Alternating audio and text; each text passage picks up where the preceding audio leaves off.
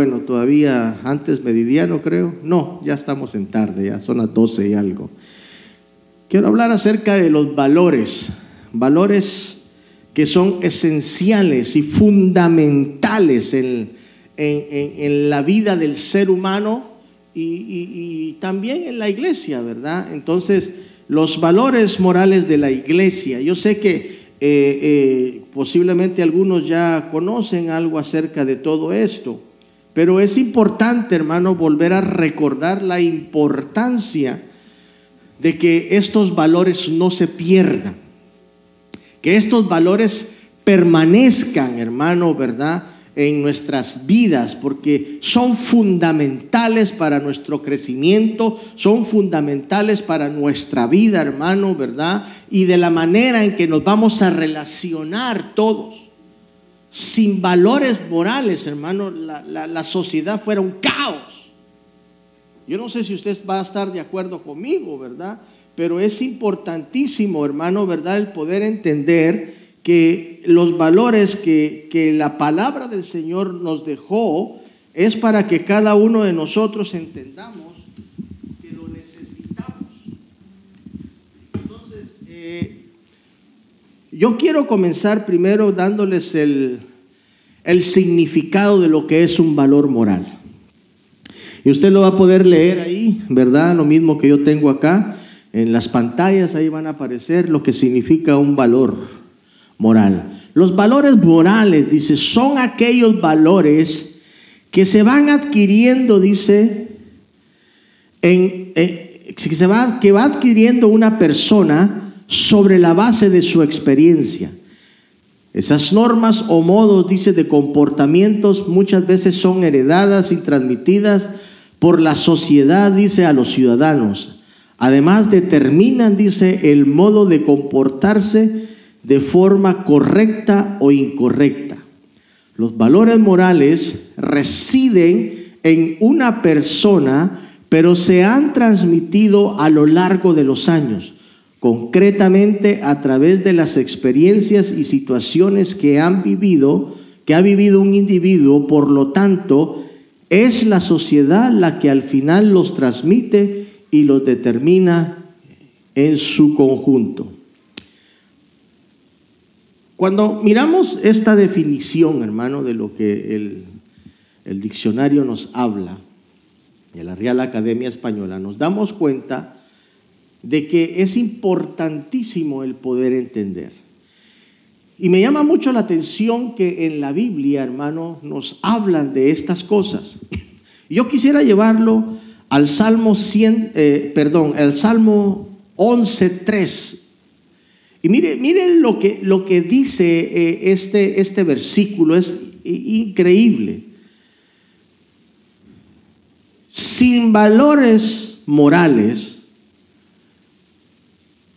la sociedad fuera un caos. Yo creo que todos estamos de acuerdo con eso. Pero mire qué es lo que dice el Salmos 11 y verso 3. Si los fundamentos son destruidos, ¿qué, pueden, ¿qué puede hacer el justo? Eso es en la, la Biblia de las Américas. En la nueva traducción viviente dice, cuando los fundamentos de la ley y del orden se desmoronan, ¿qué pueden hacer los justos? Pero miren lo que dice la traducción del lenguaje actual. Si este mundo parece estar bajo el control de los malvados, ¿qué puede hacer la gente honrada? Es increíble, porque la Biblia nos está hablando de una necesidad de fundamentos, de bases sólidas, en las cuales nosotros debemos de trabajar. Mismo para una relación, hermano, que tengamos nosotros entre familia, necesitamos valores morales. Porque cuando se pierde, hermano, el valor que, que, nos han dejado, hermano, y que nos van transmitiendo, y muchas veces, hermano, cuando yo leía esta, este, este significado, lo que encontré en el diccionario, decía, ¿cómo es de que muchos valores son transmitidos a través de las generaciones y de las personas que nosotros vamos, hermano, ¿verdad?, conociendo en el transcurso de nuestra vida? Y muchas veces, hermano, nosotros hemos tenido a veces la desdicha, voy a llamarlo de esta manera, de que nos encontramos con gente malvada que nos rodea y que ellos no conocen de ningún valor moral. Y lo único que pueden enseñar son cosas malas. Todo lo contrario a lo que nosotros vamos a ver, cuáles son esos valores morales que la Biblia nos enseña. Y es aquí, hermano, donde yo quiero centrarlo, porque usted va a poder, hermano, sacar deducciones si estos valores se están viviendo todavía en este mundo o estamos entrando en un caos total. Ahora usted se preguntará, ¿y cuáles son estos valores morales? ¿Cuáles son? ¿Qué, qué, qué, es lo que la Biblia nos habla concerniente a esto? Bueno, el primer valor y uno de los más grandes que nosotros debemos de entender, que debemos nosotros de mantener, es el amor. A ver, dígale a su hermano que está a la par, el amor, dígale.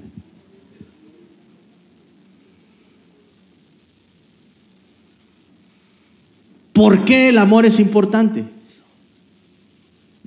Buena pregunta. A ver, pregúntele a su hermano por qué el, valor es, el, el amor es importante, dígale. Pero pregúntele.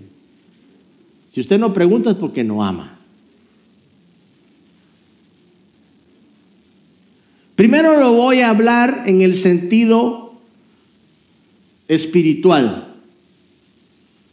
El amor es importante porque Dios es amor. A ver, dígale a su hermano que está en la par, es importante porque Dios es amor.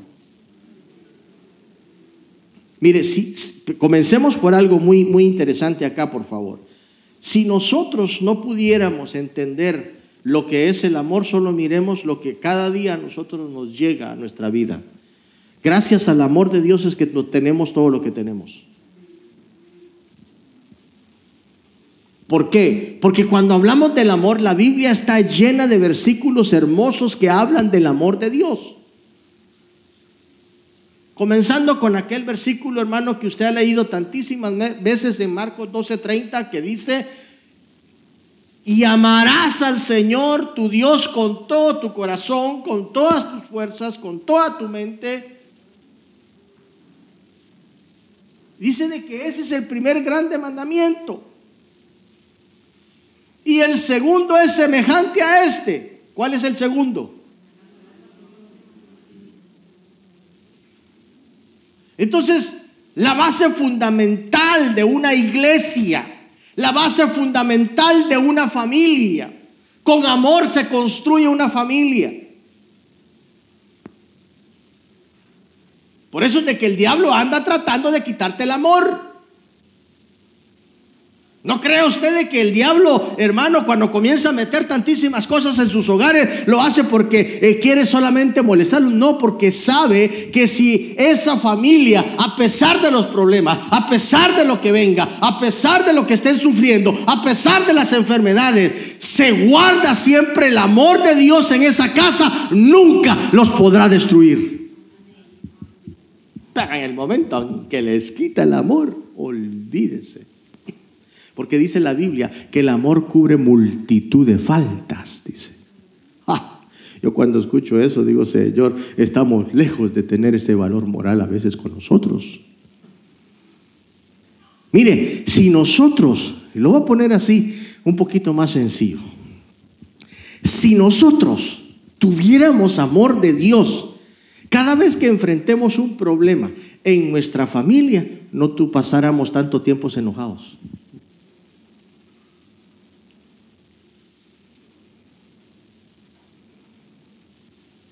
Si tuviéramos el amor de Dios en nuestro corazón, no nos enojáramos tanto en la iglesia.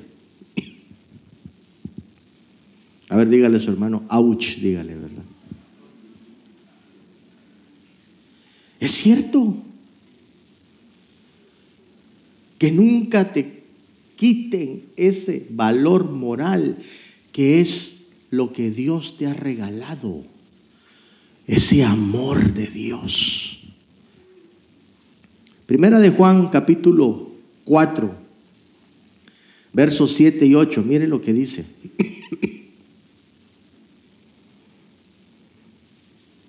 Amados, amémonos unos a otros, porque el amor es de quién? El inventor del amor es Dios. Ay, hermano, mire, con, este valor eh, fuera suficiente para no tener tanto problema en esta vida, fix. Pero hay otros valores que también son importantes. Pero este, este es la base fundamental para nuestras vidas. Porque el amor es de Dios, dice, ámense unos a otros porque el amor es de Dios. Todo aquel que ama ha nacido de Dios y conoce a Dios. Ah, no, hermano, esto es importantísimo entenderlo. ¿eh? Porque si usted y yo no tenemos ese amor como la Biblia nos lo está diciendo, quiere decir que estamos lejos del conocimiento de Dios. Porque mire lo que dice el verso 8, el que no ama, no conoce a Dios, porque Dios es amor. Y vuelve a repetir lo que Dios es. ¿Sabes por qué estás aquí en esta hora? Porque primeramente Dios te amó a ti. Tú no estás aquí por bueno. Yo no estoy aquí por bueno. Yo estoy aquí porque Dios me amó primero. Y porque de tal manera, dice Juan 3:16, uno de los versículos más mencionados alrededor de la tierra, porque de tal manera amó Dios al mundo que dio a su Hijo único para que todo aquel que en él crea no se pierda, mas tenga vida eterna. La vida eterna la obtenemos porque hemos creído gracias a que Dios nos amó tanto y que tuvo que mandar a su Hijo para que usted y yo pudiéramos entender lo que era el amor de Dios. Dwight L. Moody, uno de los predicadores del siglo pasado, siempre decía estas palabras y decía, me cuesta trabajo predicar en Juan 3:16, decía. Porque no comprendo, dice exactamente lo que es ese versículo en su plenitud, dice. Porque sí entiendo lo que es amor, lo que es amar, pero esa forma de amar de Dios es increíble, decía él. Me quedo chiquito pensando en el gran amor de Dios, decía. Mi mente es finita para entender lo que Dios quiso decirnos a través de ese versículo. Y hay mucha gente que hoy día está despreciando ese amor, hermano. Ese es uno de los más grandes valores que la gente puede tener, porque en el momento en que el poder del amor de Dios llega a su corazón, llega a su vida, muchas de sus cosas comienzan a cambiar, porque usted va a poder tener problemas, va a poder tener, hermano, tribulaciones, va a poder tener tantísimas cosas a su alrededor, pero cuando el amor de Dios se apodera de usted, usted dice, yo tengo a alguien que a pesar de lo que me está pasando, nunca me va a dejar porque Él ha prometido estar conmigo en todo tiempo. Porque ese es el amor de Dios. Por eso es que tú ves que estás enfermo, que te cae esto, que te cae lo otro, pero sientes después algo que te llega a envolver. ¿Y sabes qué es? Es el amor de Dios que te está diciendo, no te preocupes. Porque aunque en esta vida sufras, en la otra yo te voy a super bendecir, le dice.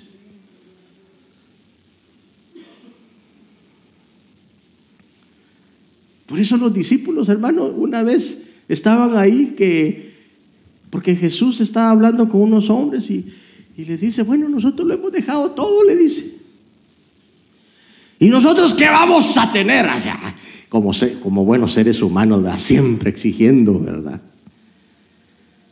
Y les dice, mira, Pedrito, le dice, en esta vida. Ustedes recibirán cien veces más, les dice. Pero en la otra, cuando ya no estés aquí, vas a tener la vida eterna. Ahora, para entender este versículo se necesita tener una espiritualidad súper grande, hermano.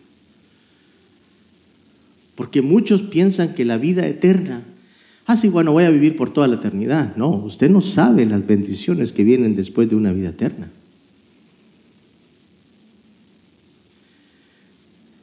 Lo que usted ve acá. Yo creo que usted y yo nunca hemos visitado, ¿habrán hoteles seis estrellas? O siete estrellas diamante, no sé cómo le llaman ahora, ¿verdad? El top de top. Diamantes, ¿verdad? ¿Cuántos son? ¿Cinco diamantes? ¿Seis diamantes? Cinco diamantes. Bueno, ese es el top. Ahí solo llegan los archimegamillonarios, ¿verdad? Nosotros ahí ni por fuera nos dejan ver ese, ese edificio. ¿Usted cree que estos lugares que supuestamente solo los ricos tienen acceso, se va a comparar a lo que Dios tiene preparado para nosotros en la vida eterna. No, se queda chiquito. Y aquellos que nunca pudimos entrar a un lugar de esos, el día que estemos con Él, ellos van a decir, wow, mejor me hubiera preparado para estar en ese lugar. Dice de que habrán calles de oro, uno, habrá un mar de cristal. Y, yo no sé qué será caminar en una calle de oro, hermano. Y no vamos a tener ese, ese deseo de ir a, ir a arrancar un pedacito para después ir a venderlo, que no va a tener necesidad ni de eso. Porque hoy encontramos una, una cosita de oro y lo agarramos para ir a venderlo después, ¿verdad? No va a haber necesidad de eso. Por todas las bendiciones que Dios va a tener preparado para nosotros. Pero ese solamente es el amor de Dios que nos va a poder otorgar eso. La importancia de poder tener el amor es de Dios es porque amamos, conocemos, si amamos, conocemos a Dios. Y eso es importantísimo. Segundo valor, para ir avanzando, porque no me quiero pasar mucho tiempo. Respeto, a ver, dígale a su hermano respeto. El respeto es la base de cualquier relación. Sobre todo en nuestra relación con Dios. Debemos de tener respeto con nuestros padres, amigos, familiares y seres queridos. En general, es tan solo de esta manera que podremos mantener a Dios en nuestras vidas. Qué interesante es esta parte, hermano, acerca del respeto. Porque el respeto, según la definición, es un valor y una cualidad positiva que se refiere a la acción de respetar. Es equivalente a tener veneración, aprecio y reconocimiento por una persona o cosa. El respeto es uno de los valores morales importantes del ser humano, pues es fundamental para lograr una armonía de interacción social. Es que sin respeto, hermano, no podemos nosotros estar aquí reunidos. Necesitamos un respeto los unos para los otros. Y sabe que una de las cosas que creo yo que se ha estado perdiendo en este último tiempo, hermano, es el respeto. Y cuando nosotros miramos, hermano, la, importancia, hermano, de, de, entender a lo que la Biblia nos está llamando, hermano, porque nos habla la Biblia también de respetarnos los unos a los otros. En primera de Pedro, capítulo 2 y verso 17, mire lo que dice la palabra.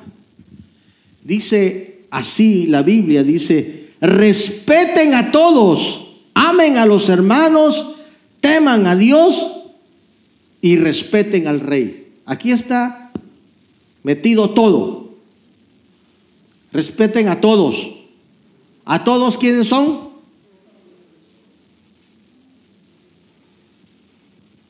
Respete los policías, los doctores, los prepose, ¿quiénes más? Los hermanos en la iglesia, sus líderes que tienen.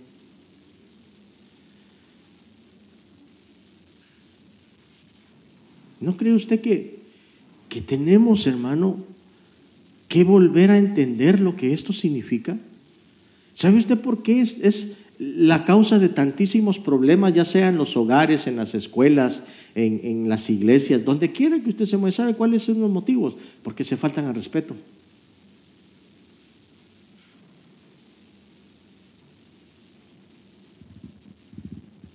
Yo he sabido, hermano, de gente que comienza a tener problemas fuertes por una broma mal puesta, porque le faltó al respeto.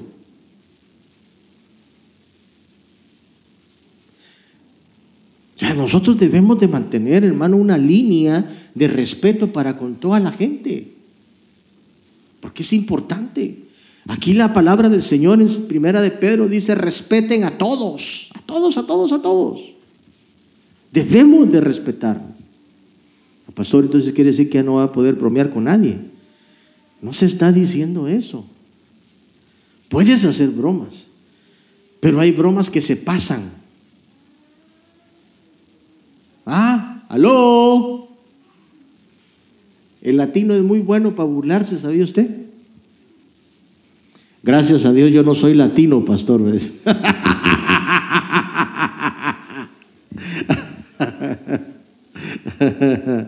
La tercia dice, yo no soy latina, dice. Pero sos portuguesa. Ah.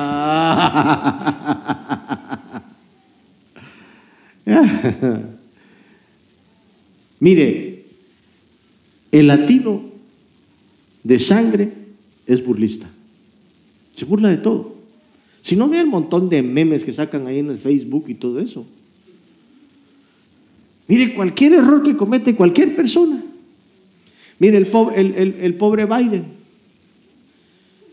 Anda más perdido el pobre. Y le comienzan a sacar el montón de memes. Es una falta de respeto para una persona que está en el frente. El hombre ya está sufriendo de una, de una enfermedad donde comienza a olvidársele todo. Y hay un dicho que dice en mi país, ¿verdad? Dice, arrieros somos y en el camino andamos, dice. O sea que vamos por el mismo camino todos. Usted tiene que aprender a respetar a todas las personas. Hay que respetar a los niños. mire, si usted quiere que los niños aprendan buenos modales, respételos de pequeños. Porque a veces no respetamos a los niños. Acuérdense que los niños son la base de la sociedad. ¿Qué es lo que nosotros, hermano, les estamos enseñando a nuestros hijos? Levítico capítulo 19, verso 32. Mire lo que dice esto, hermano. Esto habla de un respeto increíble. Levítico 19, 32. A ver, Pedro, ya que estás ahí bien puesto ahí, léelo.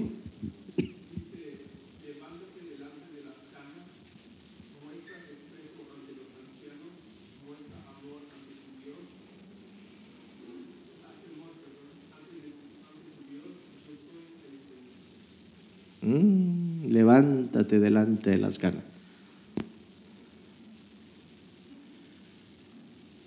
Ponete aquí, Pedro. Te lo voy a ejemplificar. No, pon, sentate ahí en mi lugar. Mana Luisita, párese, por favor, y pase por acá. Pase delante de él, no le diga nada, usted no, pero él qué va a hacer. Levántate delante de las canas. ¿Sabe qué está diciendo? Aprende a respetar a los ancianos. Y sabe que esa fue una orden que el Señor le dio a Israel. Porque hubo un momento donde estaban faltándole al respeto a la gente de edad. Pero lo que nosotros a veces olvidamos es de que ellos nos han ayudado a tener las cosas que hoy día poseemos. Muchas de estas personas que ya han, han pasado ya por una edad, como dicen, la edad de oro que ellos tienen, ellos trabajaron con sus manos e hicieron muchas cosas que nosotros posiblemente a hoy día las estamos disfrutando. Muchos de ellos murieron en el campo de trabajo y hoy día nos, nosotros merecemos que los respetemos a ellos. Levántate delante de las canas, dice. Seamos un respeto. Hermana Luisita, que Dios la bendiga. Mucho gusto en verla. ¿Cómo cree que se va a sentir una persona así? Se va a sentir halagada. Es decir, me respetan. Pero pasa la y se cae. Ah, que se caiga la hermana. Pues, que, mire cómo se levanta. A veces vienen con las grandes bolsas. ¿Y qué tal, hermana? Dios le bendiga. Y usted sigue de largo. En lugar de agarrar las bolsas y hermana, la ayudo. Aló, es respeto. Hermana Luisita, muchas gracias por servirme de, ejemplo. Puede sentarse, hermana Luisita. Gracias, Pedro. Ah, dice, te, ganaste. A ver, démosle un aplauso a Pedro que la abrazó. es importante que respetemos.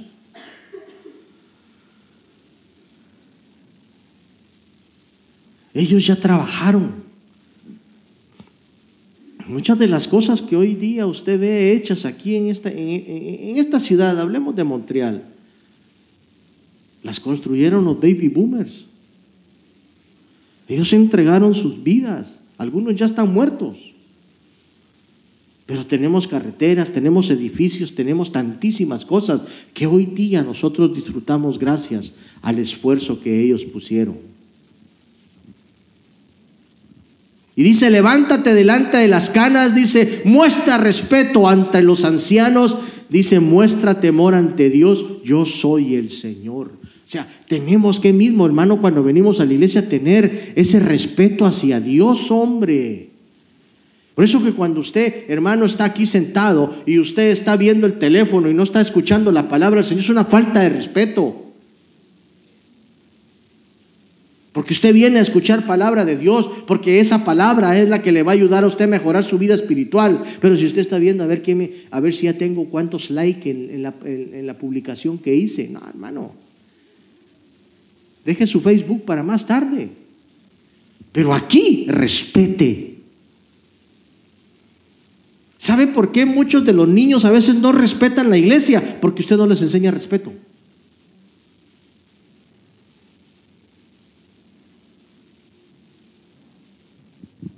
Respeto. A ver, diga conmigo, respeto.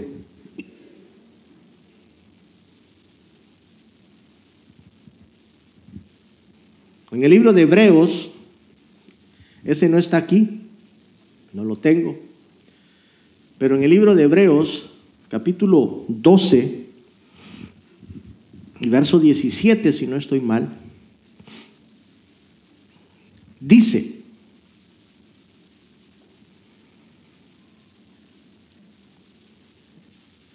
El que lo encuentre, que me lo lea. Hebreos 12, 17, si no estoy mal.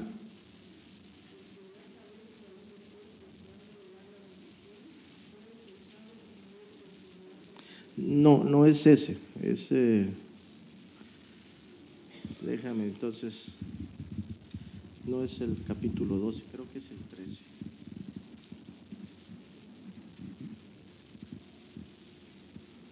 Sí, 13, 17. 13, 17. Vuelvo a leer, hija, por favor.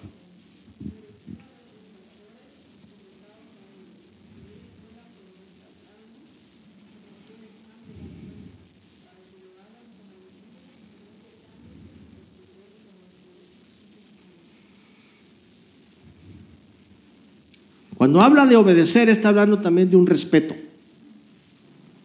Una de las cosas que en este, en este tiempo se ha perdido, tanto en las iglesias como en tantísimos lugares, es que ya no se respeta al líder que está puesto por Dios en esa iglesia. No hay una obediencia de parte de las personas. Y esto es importantísimo porque aquí dice la Biblia, hermano, cuando habla claramente en el verso 17, donde dice de que porque ellos velan por vosotros, dice por vuestras almas, como quienes han de dar cuenta. O sea, muchas personas he escuchado que dicen, ah, pero es que el pastor esto y lo otro. Mire, usted no juzgue al pastor si hace o no hace, ellos van a dar cuentas. De eso nadie se libra. Déjele ese trabajo a Dios. Su trabajo es obedecer. Te forma parte de una, eh, de, de una iglesia, forma parte de una familia, Usted es lo único que tiene que, ¿qué es lo que tengo que hacer? ¿Cuáles son mis deberes que tengo que hacer? Bueno, pues obedezca, hermano. Si usted se le pide que haga esto, que haga lo otro, pues hágalo con amor. Porque si usted tiene el amor de Dios, hermano, usted va a poder hacer todas las cosas. ¿Sabe por qué la gente no trabaja muchas veces ya en la iglesia? Porque perdió el amor. Hay tantas cosas en la iglesia que se necesitan hacer de personas, hermano, con talentos súper extra, mega ordinarios que hay aquí, hermano. Eh, son impresionantes lo que usted puede ser de bendición para el pueblo, pero ya no lo hace porque perdió ese amor. Ah, porque dice, no, pues que los hermanos no agradecen, es que no buscamos que los hermanos agradezcan. Estamos tratando de obedecer a la palabra del Señor, porque a través, usted cree de que a mí me han agradecido todo este tiempo, 24 años de estar aquí, hermano, predicando la palabra de Dios y no me agradecen. Pero ¿por qué lo hago? ¿Por qué me paro cada día más eh, aquí en este lugar, aún con las enfermedades que tengo, hermano, y todo eso? Aquí me paro porque yo amo lo que hago, porque sé que mi recompensa no vendrá del hombre, sino vendrá de arriba, de Dios. Por eso usted no se enoje cuando Dios me bendiga, hombre.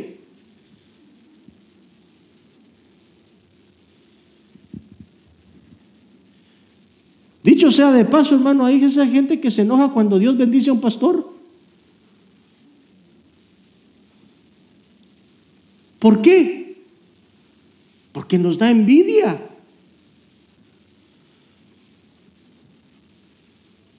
Yo me gozo cuando el Señor lo bendice a usted. Porque yo no tengo envidia en mi corazón. Porque yo sé que a mí Dios me da lo que Él quiere darme.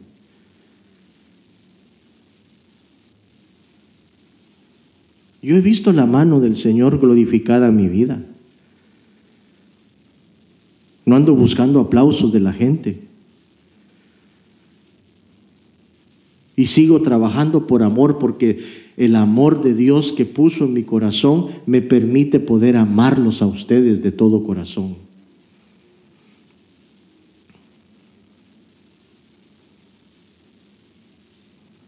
Necesitamos, hermano, que se vuelva a despertar esos valores que son tan importantes para el crecimiento de una iglesia y para el crecimiento de su vida espiritual. Entonces aquí dice, obedezcan, respétenlos, porque ellos van a dar cuentas por ustedes. Pero mire, ¿qué es lo que dice? Dice, para que el trabajo que ellos hagan, lo hagan con alegría y no quejándose. Porque si usted escucha un día a un pastor quejarse de la iglesia, que no ofrendan, que no diezman, que no trabajan, que no hacen eso, dice de que no es provechoso para usted que está sentado ahí. Aló. Amén, al menos.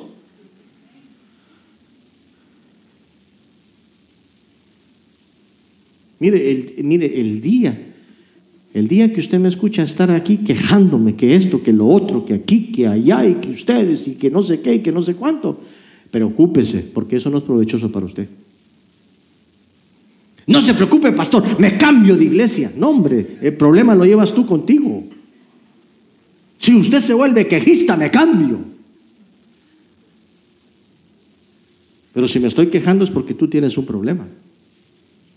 Entonces el problema lo vas a llevar a la otra iglesia y el otro pobre se va a ir a contagiar con lo que tú llevas. Mejor cambiemos.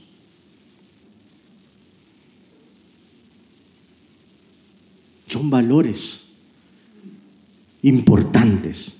Otro valor. ¿Cuántos quieren escuchar otro valor? Gloria a Dios. Responsabilidad. A ver, dígale a su hermano que está en la paz. Responsabilidad. ¿Con quién? Primero, existen varios tipos de responsabilidad. Uno con nuestra familia, uno, segundo, en el trabajo, en el colegio, con nosotros mismos, con Dios también tenemos que ser responsables. Lo importante acá es entender que la relación existente entre todo es que debemos de mantener el equilibrio y cumplir nuestras tareas. La responsabilidad es algo que debemos de trabajar día a día en cualquier ámbito de nuestra vida. Si no eres responsable, te echan del trabajo.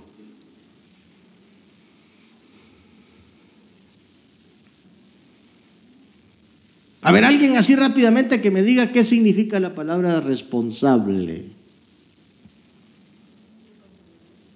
Cumple con su deber. ¿Alguien más? ¿Quién da más? ¿Quién da más? ¿No se quieren comprometer? Nadie se quiere comprometer. ¿Qué significa responsable? Ser obediente, claro. Es una o sea, responsable es aquel que su trabajo lo va a hacer bien. Por ejemplo, un hombre que le llega a decir a la mujer, me quiero casar contigo, no sabe lo que le está diciendo.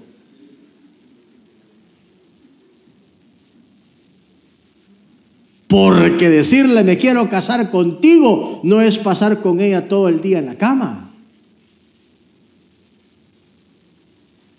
Viene con responsabilidades. A ver, diga conmigo responsabilidades. Ahora, hombre, te toca mantenerla. Y la mujer que le dice, claro que sí, me caso contigo, también tiene responsabilidades.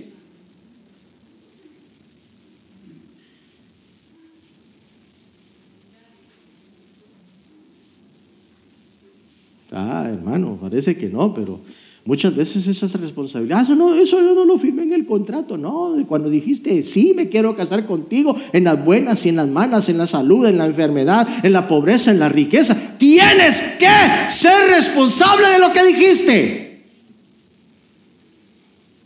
Pero hoy día se pierde todo eso. Ah, no, yo no, yo no, yo no firmé para que me tengas así. ¿Cuántos creen que hay a veces malas rachas en la vida de una familia? Donde tú te andas buscando, vas a abrir la red y no hay nada, eso es mal momento. La irresponsabilidad se ve si el marido no está tratando de ir a buscar un trabajo o que se la rebusca y todo eso. Si la mujer ve que se está esforzando por él, su responsabilidad es apoyarlo.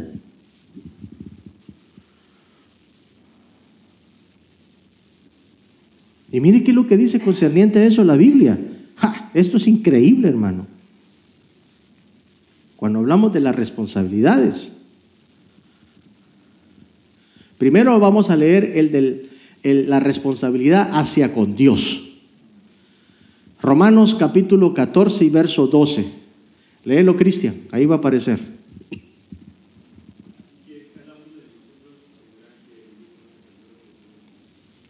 Ok, la responsabilidad suya al día de mañana, así que no me venga usted con el cuento de poder decirle a las personas, esta es mi culpa o esta es tu culpa, porque usted va a rendir cuentas a cada persona, a, a Dios, mejor dicho, de cada uno de nosotros, vamos a estar delante de Dios. Nadie va a poder pasar esto por alto. Todos vamos a darle cuentas al Señor. ¿Qué fue lo que hicimos?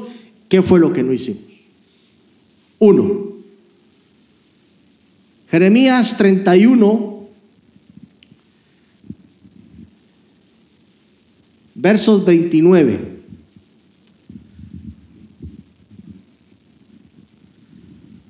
¿Quién? A ver, Michelle.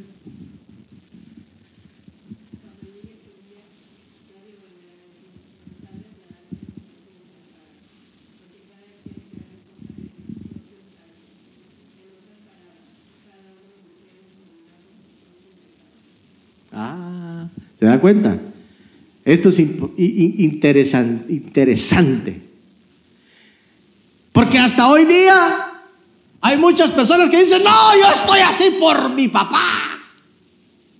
Estoy así por mi mamá. Y claro, es fácil echarle la culpa a otra persona. Es fácil decir, esto me ha pasado porque lastimosamente mi papá aquí, mi papá allá, hay tantísimas cosas que nosotros decimos, ¿verdad? Pero mire lo que dice la palabra acá, dice, cuando llegue ese día, dice, nadie volverá a decir, los padres la hacen y los hijos la pagan. Hubo un momento donde dijo el Señor, no se acabó, porque cada persona tiene libre albedrío. Cada persona decide lo que quiere hacer.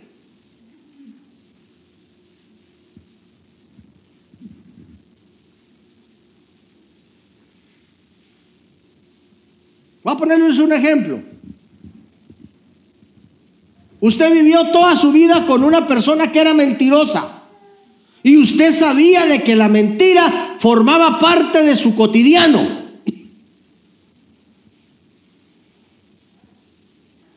¿Tiene usted que ser mentiroso o mentirosa porque su papá o su mamá lo era? Pregunto. O sea, si usted escoge ser mentiroso porque usted quiere. Pero el día de mañana no venga a decir, ah, no es por culpa de mi papá que yo soy así. No, tú lo decidiste ser así. Porque hay dos cosas con las cuales tú tienes que confrontarte, con la vida o con la muerte. Y la Biblia dice, vida y muerte están en el poder de tu lengua. Y el que ame cualquiera de esos dos frutos, dice, pues que se atenga a las consecuencias. Es lo que Dios está diciendo. A partir de hoy día ya no se va a volver a decir ese dicho. A partir de hoy día cada quien es responsable de su pecado. Así que hay papás, hermano, ¿verdad? Porque cometieron una falta en, el pasado, porque fornicaron, porque adulteraron y todo eso, y nos salen los hijos con la misma historia. Y a veces los papás estamos ahí, hermano, quebrándonos la cabeza. No es tu culpa. Aquí lo dice claramente. Si cometiste un error, y si tú fuiste sabio en un momento dado, tú decidiste romper con esa maldición, qué bueno que lo hiciste, pero ya si tu hijo o tu hija comete un error, ya no es tu culpa. Esa ya es una decisión propia del hijo, propio de la hija, y ellos son los que van el día de mañana a pagar por ese pecado que cometieron. Hay papás, hermano, que lastimosamente, hermano, están ahí que, ay, que por qué esto, por qué lo otro. O sea, si tu hijo te salió rebelde, hermano, ¿qué puedes hacer tú? Solamente encomendarlo. Porque ni, lo, ni que lo bañes con ruda cambian.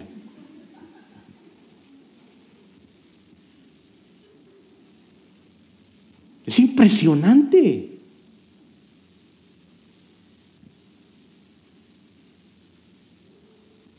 ¿Cuál es el trabajo que tiene que hacer el padre de familia? Tratar de llegar a su corazoncito y decirle, mira hijo, lo que estás haciendo es malo. Pero tú no vas a andar atrás y atrás de Él para que no haga nada.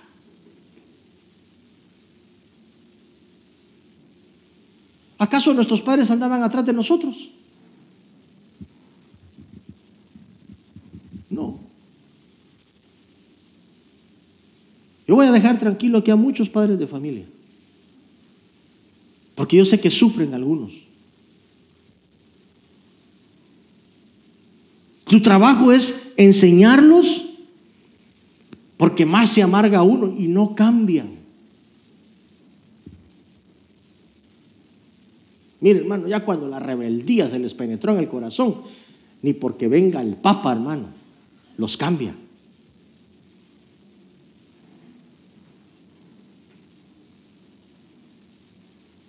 Y como la, la, religión nos ha enseñado, no, que tu hijo heredó todo lo que tú tenías y por eso son así, anda ve esto, anda ve lo otro, que no sé qué, y nos comienzan a meter tantísimas cargas sobre nuestras espaldas, porque yo creo, asumo, es que me costaría trabajo creer si fuera lo contrario. Ningún padre de familia manda a pecar a sus hijos acá. Yo no creo, ¿verdad?, de que vaya a haber un papá y decir, no, no, vos podés ir a pecar todo lo que quieras. Andate a cualquier discoteca, hombre, no, hombre, disfrutar la vida. No, el deseo de todo padre es que los hijos estén aquí.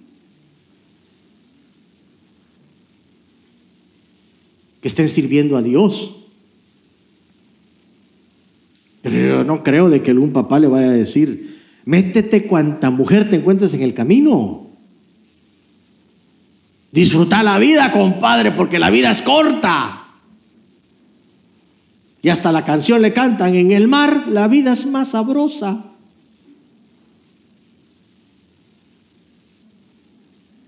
No, yo no creo que hayan padres así. Al menos aquí en la iglesia, en otros lados tal vez sí. Aquí no hay ninguno, bendito sea Dios, díganle, aquí, no hay ninguno de esta clase de gente, díganle. Nadie se lo dijo a nadie, hermano. Ups, yo fui a, yo, yo sí, pastor. Uh. Ahora,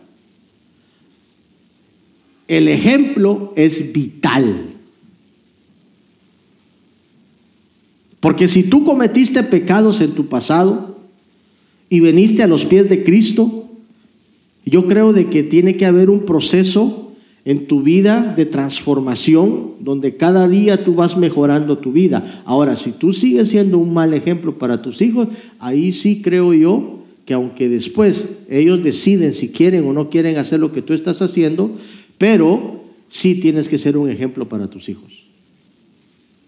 Pero bíblicamente dice de que ya no se va a volver a decir ese dicho. Los hijos pagan lo que los padres hacen, ya no más. Porque cada quien, dice, será responsable de sus propios actos. En otras palabras, cada uno de ustedes morirá por su propio pecado. Más claro, no podemos hablar. Somos responsables con nuestra familia. A ver, digan nuestra familia. Primera de Timoteo capítulo 5, verso 8. A ver, Ipsi, léelo, ya que estás bien puesta en él.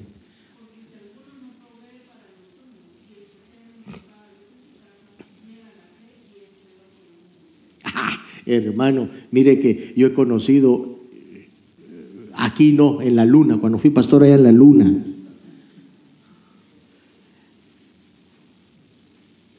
De esposos, hermano, de padres de familia, que tienen sus casas, sus familias, y hermano, no les proveen a su casa. Ah, pero con los amigotes sí están. Ahí están, hermano, ¿verdad? Que esto, que lo otro, que mira, que aquí, que allá, y a los de su casa no les provee.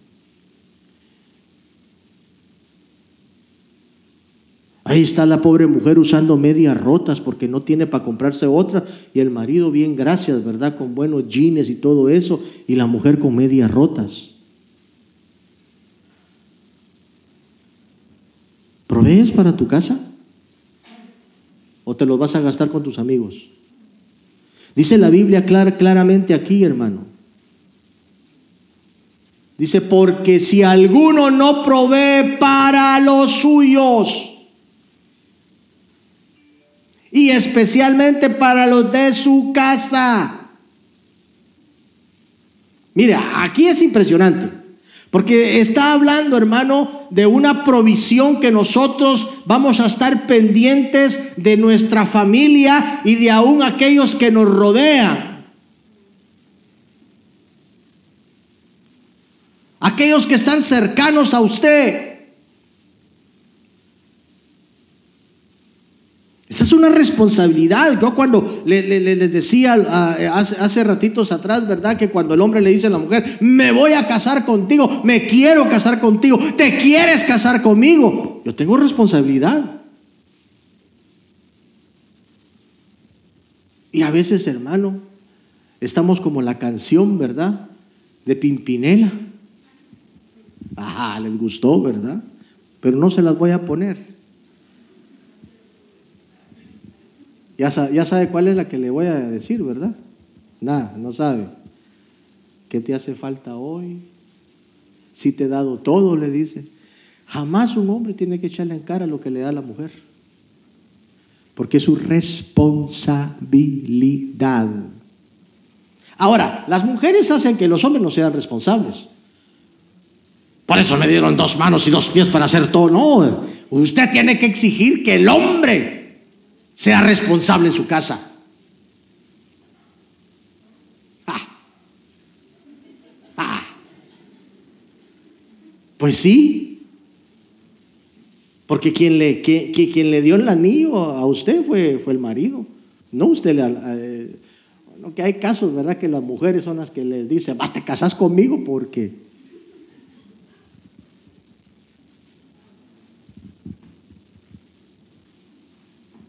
Me acuerdo cuando fui a Colombia, hermano, hace unos años atrás, entré a un mercadito, comencé a ver en unos kioscos donde vendían unos botecitos así, donde decía quereme. Y hay mujeres que tal vez les dieron quereme a los maridos, ahí los dejaron todos bobos, ¿verdad?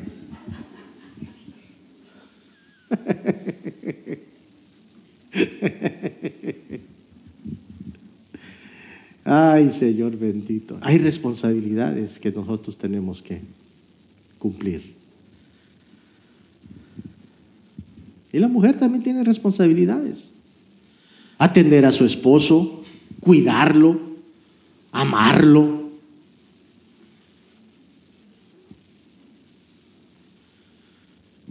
Mire, yo sé que este es otro tema, ¿verdad? Pero solamente se lo voy a adelantar así, así un poquitío porque me cae muy bien.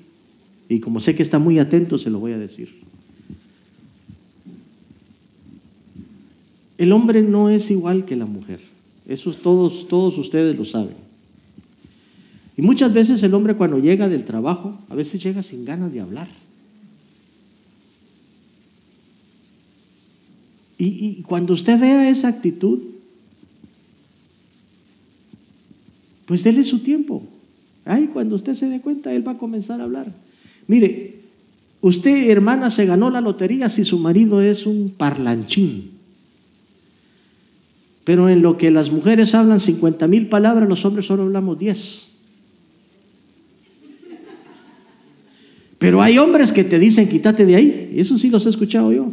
Hermano, que te dejan los oídos calientes de tanto que hablan.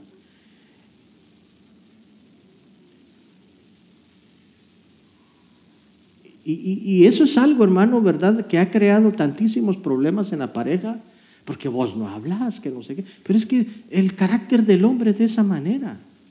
Pero si usted ve que es un hombre, está siendo responsable, que va a trabajar, se esfuerza, que tiene eh, su casa, eh, quizás no con todos los lujos que uno quisiera a veces, ¿verdad? Pero te mantiene la casa, hay comida en la casa. O sea, como dice aquí, hermano, el versículo que leímos, ¿verdad? Claramente dice, porque si alguno dice no provee para los suyos, dice especialmente para su casa, dice que niega la fe y es peor que un incrédulo. Todas las mujeres saben si sus maridos son o no son responsables. Y si hasta hoy día tú has visto de que no vives con todos los lujos, pero se ha mantenido tu casa, has tenido lo que has tenido necesidad hasta hoy día, pues dale gracias a Dios que tienes un hombre responsable. Con sus defectos, sí, porque nadie es perfecto. Todos tenemos defectos en esta vida. Vamos a ir rápidamente. Pásame de una vez a la honestidad, mija, por favor. Y esta es la última que vamos a ver. Porque ya se me pasó el tiempo. La honestidad.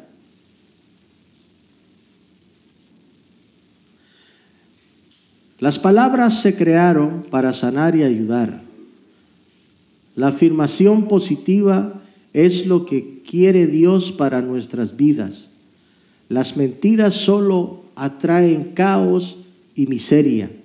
Lo mejor que podemos hacer es mantenernos alejados de la deshonestidad. Como honestidad, dice, se designa la calidad de honesto como tal. Hace referencia a un conjunto de atributos personales como la decencia, el pudor, la dignidad, la sinceridad, la justicia, la rectitud y la honradez en la forma de ser y de actuar. Esto no lo tienen los políticos.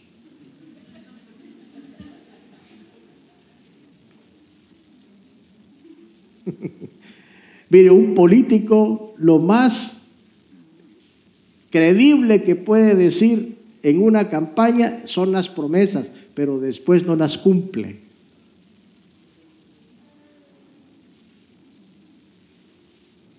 Ahora, cuando no hay honestidad, hermano, comenzamos a tener graves problemas. La honestidad es un valor moral fundamental para entablar relaciones interpersonales basadas en la confianza, la sinceridad y el respeto mutuo. Una persona que actúa con honestidad lo hace siempre apoyada en valores como la verdad y la justicia y no antepone a, e, a esto, dice, sus propias necesidades o intereses. No, hermano, cuando nosotros leemos una, una definición como esa, decimos, Señor, hemos estado lejos de a veces ser honestos nosotros mismos.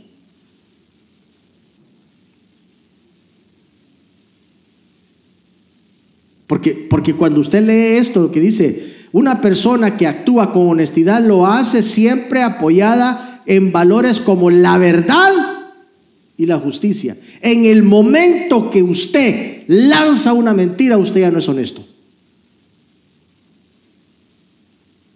Es que es una mentira piadosa, pastor, pero se volvió deshonesto.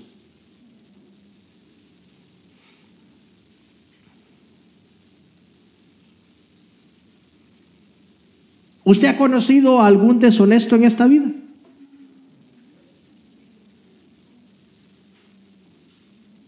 ¿Sí o no?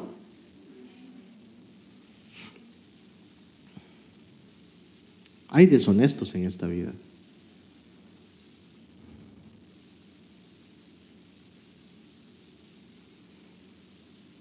¿Somos honestos con Dios? Hay pocos amenes, casi ni uno. Vuelvo a repetir, ¿somos honestos con Dios? No, hermano, a veces hay que ser sinceros y decir no. Porque entra la sinceridad aquí. ¿Por qué? Mire lo que dice primera de Juan 1.6. Ay, hermano, esto nos va, esto desde ya digan ouch mejor, hombre. Digan ouch, hermano, porque para cuando lo lean va a estar muy duro. Nadie quiso decir ouch. Tan perfectos son. Si decimos que tenemos comunión con Él y andamos en tinieblas, ¿qué dice? Eso sí duele.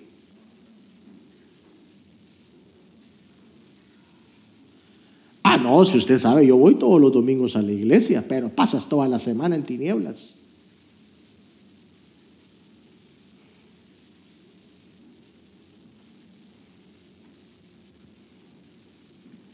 Dice que somos mentirosos y no practicamos la verdad. Hermano, ¿qué, es lo que me está diciendo este versículo? No podemos mentir sobre nuestra vida espiritual. Y sabe usted, hermano, lo más terrible es que hay gente que todavía tiene ese descaro de decir, no, hermano, ¿cómo está? En victoria usted, gloria a Dios, y hasta en lenguas habla. Ah, y una vida, hermano, más mentirosa falsa. porque no son honestos con ellos mismos, mucho menos van a ser honestos con Dios. ¿Y qué decir de la honestidad entre nosotros?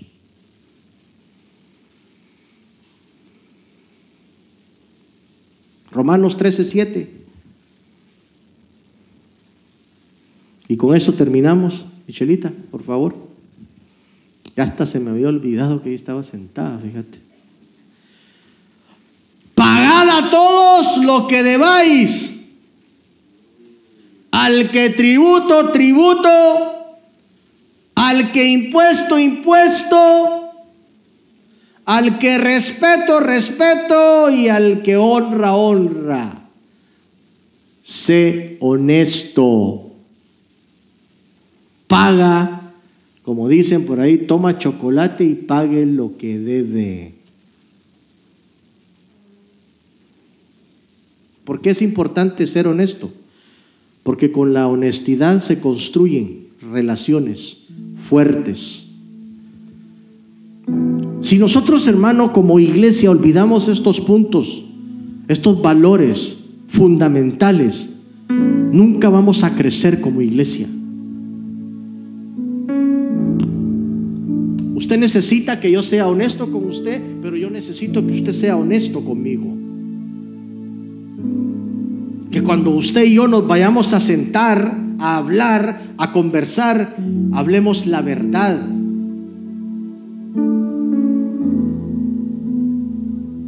Si el día de mañana usted quiere tener una honestidad puesta de parte de Dios en su corazón, y usted tiene una área en contra de su hermano, en contra de su hermana o alguien que tenga algo en contra de un familiar, sea honesto y dígale, te voy a hablar con la verdad, esto, esto y esto ha hecho que yo tenga cosas en contra de ti, hoy me quiero arreglar, sé honesto, hombre.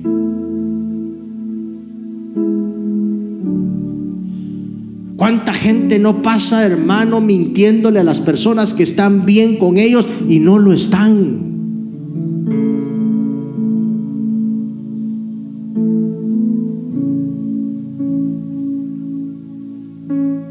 Comienza a examinar tu vida y ponerte delante de un espejo y di, ¿qué es lo que yo no estoy haciendo? ¿Y sabe usted que hay más valores que la Biblia nos enseña? Yo apenas les pude dar cuatro hoy. La otra semana les voy a dar la otra parte de los tantos valores que la Biblia nos habla. Que son valores que se han olvidado, que han quedado en el olvido, tanto en nuestras casas como en nuestras iglesias.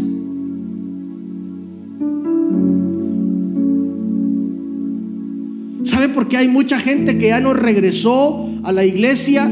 Es porque primeramente no fueron honestos, nos hablaron con mentiras y nos dijeron tantísimas cosas. Primero que no venían porque la máscara no la podían utilizar. Segundo, después comenzaron a decir que ellos no estaban vacunados, pero nunca fueron honestos. ¿Y por qué no dijeron, saben qué? Se me quitaron las ganas de venir a la iglesia. Nunca te hablan con sinceridad. No pierdas la honestidad, hermano. Porque si guardas estos valores morales dentro de tu corazón y los aplicas y los conviertes en una virtud para tu vida, hermano, tienes el cielo asegurado. De seguro te vas con el Señor. Porque no se te olvide de que cada uno daremos cuentas delante de Dios. Tú decides si quieres o no quieres guardar estos valores morales dentro de tu corazón. Yo quiero que te pongas de pie, por favor. Tú has escuchado la palabra y has oído lo que el Señor ha hablado a tu corazón. Nadie te va a juzgar porque el que te va a juzgar es Dios. Ni yo mismo te puedo juzgar. Yo solo me limito a predicarte esta linda palabra que el Señor me ha puesto en mis manos para poderte transmitir el mensaje. Pero el resto lo hace el Espíritu Santo sobre tu vida. Yo quiero que levantes tus manos y que le digas, Señor, si he perdido estos valores de mi vida, Señor, por favor, vuélvelos a poner en mi corazón. El amor, el respeto, la responsabilidad, la honestidad. Dile, Señor, he perdido esto, por favor, vuélvelo, vuélvelo a traer hacia mi vida, porque lo necesito. Seamos personas que hablemos veracidad y ya no más mentiras. Ya no mientas en tu trabajo. Nunca vuelvas a llamar diciendo que estás enfermo y no lo estás. Eso no es ser honesto. Habla con la verdad, porque dice de que aquel que habla con verdad, Dios va a traer bendición. La verdad te hará libre. Y qué lindo es andar en libertad, porque ese es otro valor que Dios nos dejó, la libertad. Padre, en el nombre de Jesús yo bendigo a este pueblo santo tuyo, Señor. Tú los conoces a cada uno mejor, Señor, que cada uno de nosotros pudiéramos conocernos. Porque a veces no nos damos cuenta, pero nuestra propia alma nos engaña a veces, haciéndonos creer cosas que no somos y que nosotros pensamos que sí somos. Padre, en el nombre de Jesús, a cada uno por nombre, Señor, desde el más grande hasta el más pequeño, yo vengo pidiéndote, Señor, que si tú has hablado a sus corazones, cada uno de ellos puedan, bendito Dios, tener la facilidad del día de mañana poder hacer que sus vidas sean transformadas a través de estos valores poderosos que tú nos has dejado para que podamos tener una sociedad y una iglesia fuerte. ¿Qué pasaría, como dice tu palabra en el Salmo 11.3? ¿Qué pasaría si estos fundamentos se destruyen? ¿Qué haría el justo si no hubieran fundamentos sólidos? Estos fundamentos son los que mantienen a una iglesia parada. Hermanos, amémonos Hermanos, respetémonos. Seamos responsables en nuestras áreas de trabajo, en tu trabajo secular y aquí en el trabajo que tú em, haces en la iglesia. Que lo haces para el servicio del pueblo de Dios, aunque no recibas aplausos, pero hay alguien allá arriba que te está aplaudiendo y que te está diciendo lo bueno que estás haciendo tu trabajo y seamos veraces. Seamos sinceros los unos a los otros aquí adentro de la iglesia. Y por qué no decirte lo más importante en tu casa. Porque si aprendes a ser honesto en tu casa, ahí donde ellos necesitan saber todo el tiempo la verdad, si eres honesto en tu casa, serás honesto aquí en la iglesia también. Porque esa es una virtud que solamente el Señor te la puede dar. Padre, yo los bendigo en el nombre del Padre, del Hijo y del Espíritu Santo sobre todos aquellos que han estado, Señor, clamando por estos valores. Gracias, Señor.